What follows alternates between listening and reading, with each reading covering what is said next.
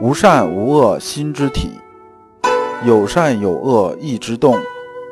知善知恶是良知，为善去恶是格物。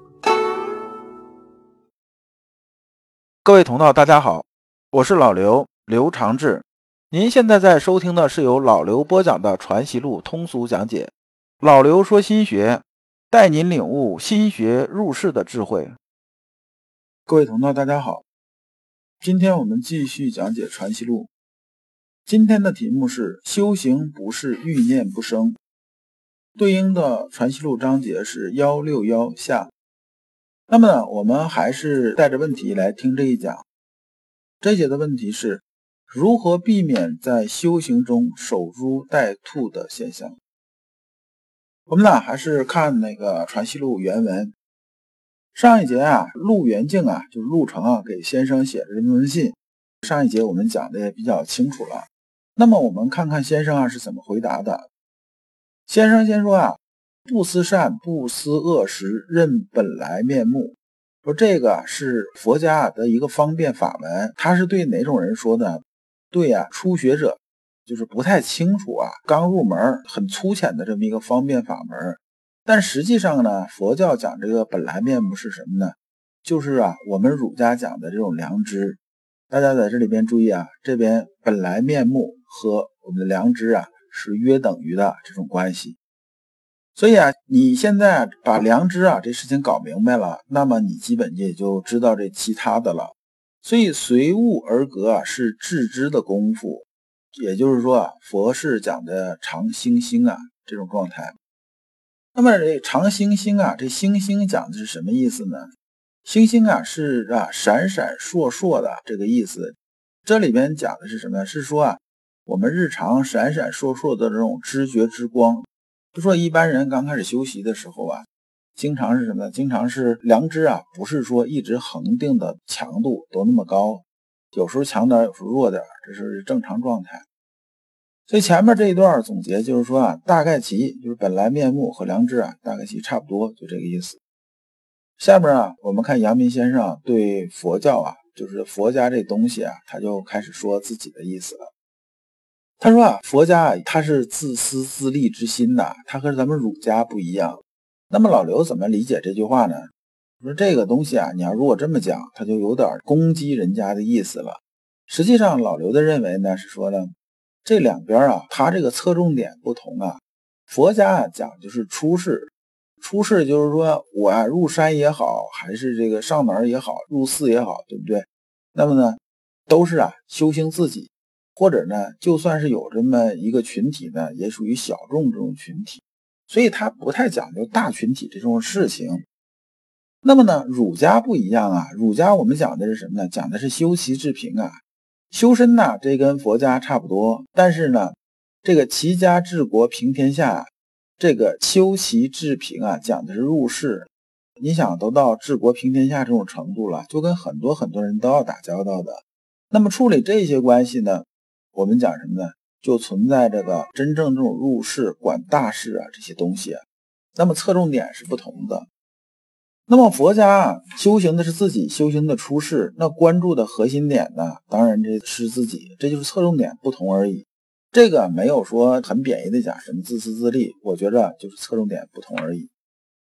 那么先生接着说啊，今欲善恶不思，而心之良知清净自在，此便有自私自利、相盈益弊之心。这僵营易弊啊，在这边是怎么个讲法呢？僵营易弊啊，这么个理解啊，他就是说啊，预期其效，拔苗助长这种事情。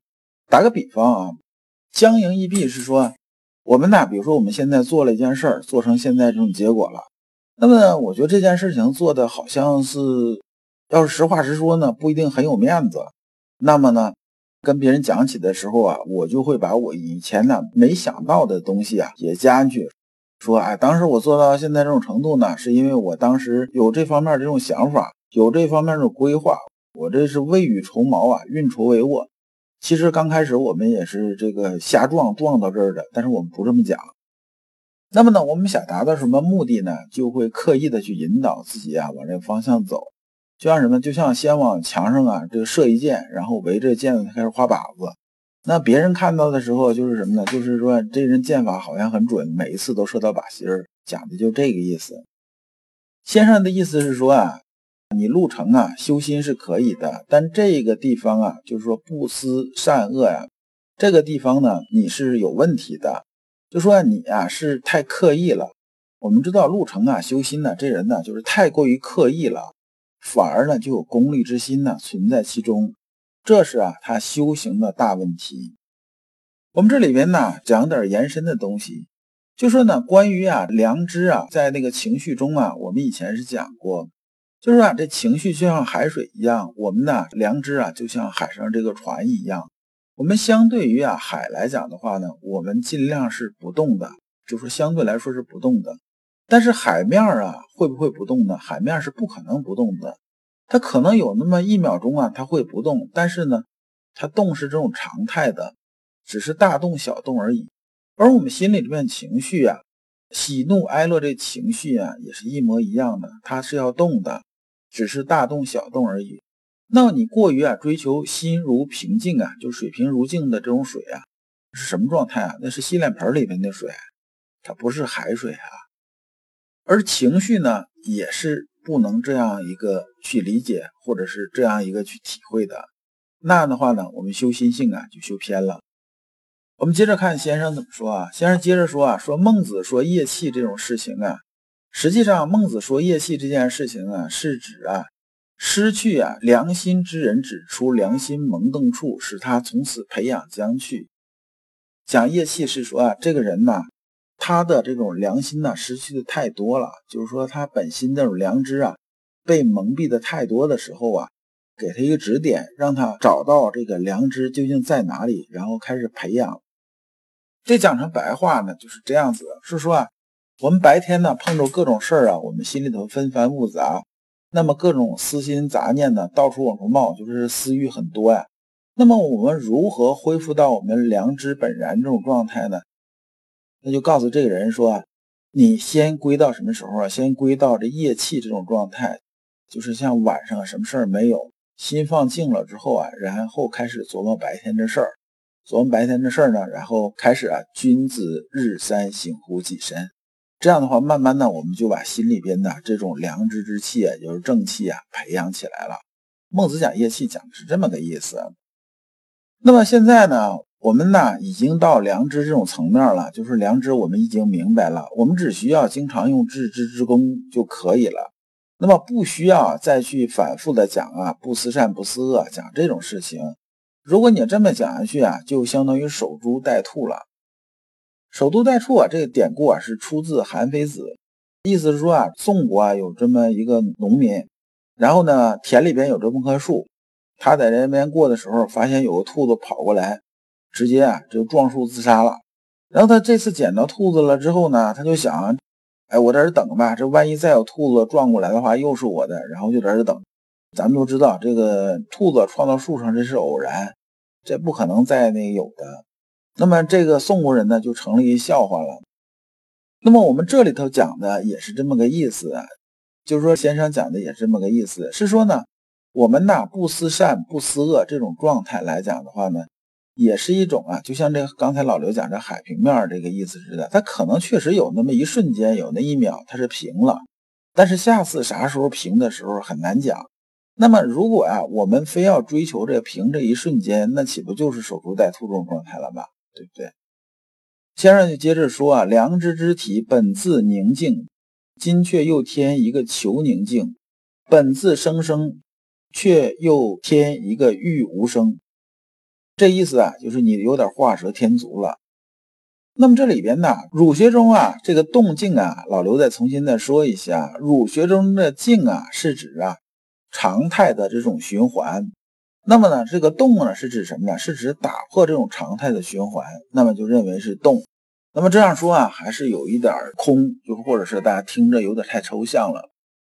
就像呢，我们以前呢讲这种例子，说呢一天呢。每个一天呢，它每个时刻都是不一样的，对不对？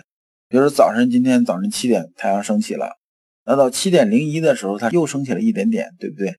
那么到八点的时候升起了多少？我们看这一天它是不一样的，就是我们在一天这种范畴之内看。但是我们从一年这范畴来看一天的时候啊，那么我会发现呢，其实每一天都差不多，都是太阳从东边升起，从西边落下，然后大概就那样子。那么，如果我们放到一千年这种标准来看一年呢，就会发现每一年其实都是春夏秋冬这种循环。那么从一千年这角度看一年呢，那么这就是静；如果在年这种范畴中看这一年呢，这就是动了。那么以此类推呢，我们在每一天这种范畴之内啊，看一天，这个天呢是在动的。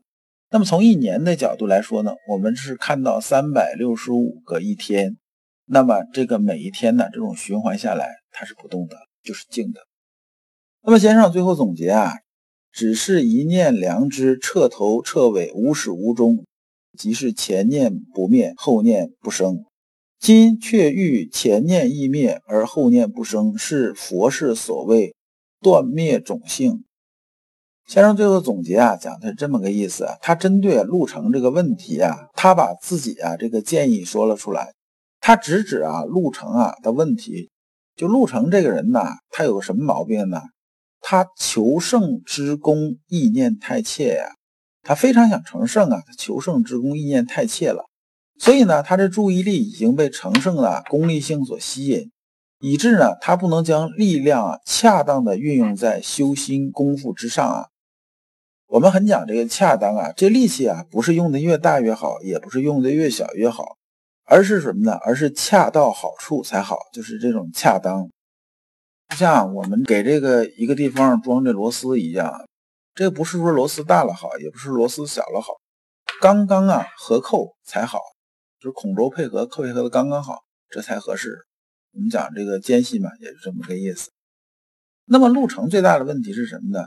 它最大障碍是用力过度，那么往往这结果就会画蛇添足啊，反而不美。那么先生说呀，我们修习心性啊，是生生不息的一件事情，就是说它往复循环，生生不息。那么呢，我们才能生意盎然呐，整个是精气神呢能运转起来，生意盎然。那么如果说啊，你变成什么呢？变成前念灭了，后念也不生，你完全念头没有，那你还谈什么生生不息呀？那你岂不就是变成什么呢？变成啊断灭种性啊，就是堕入完空了吧？这个修行肯定是不对的。先生最后这句话讲的是：如果这样修行的话，那人跟这个死木头疙瘩又有什么区别呀？如果你不知道如何进入心学殿堂，如果你在为人处事时经常左右为难，如果你在入世践行时经常茫然无措，那么你可以加老刘的微信。老刘的微信是。老刘说：“新学的首字母加三个六。”老刘为你答疑解惑，带你趟过晦涩的暗河，到达智慧的彼岸。那么这一讲啊，我们就讲完了。下一讲啊，我们讲避免让习性反客为主。感谢诸君。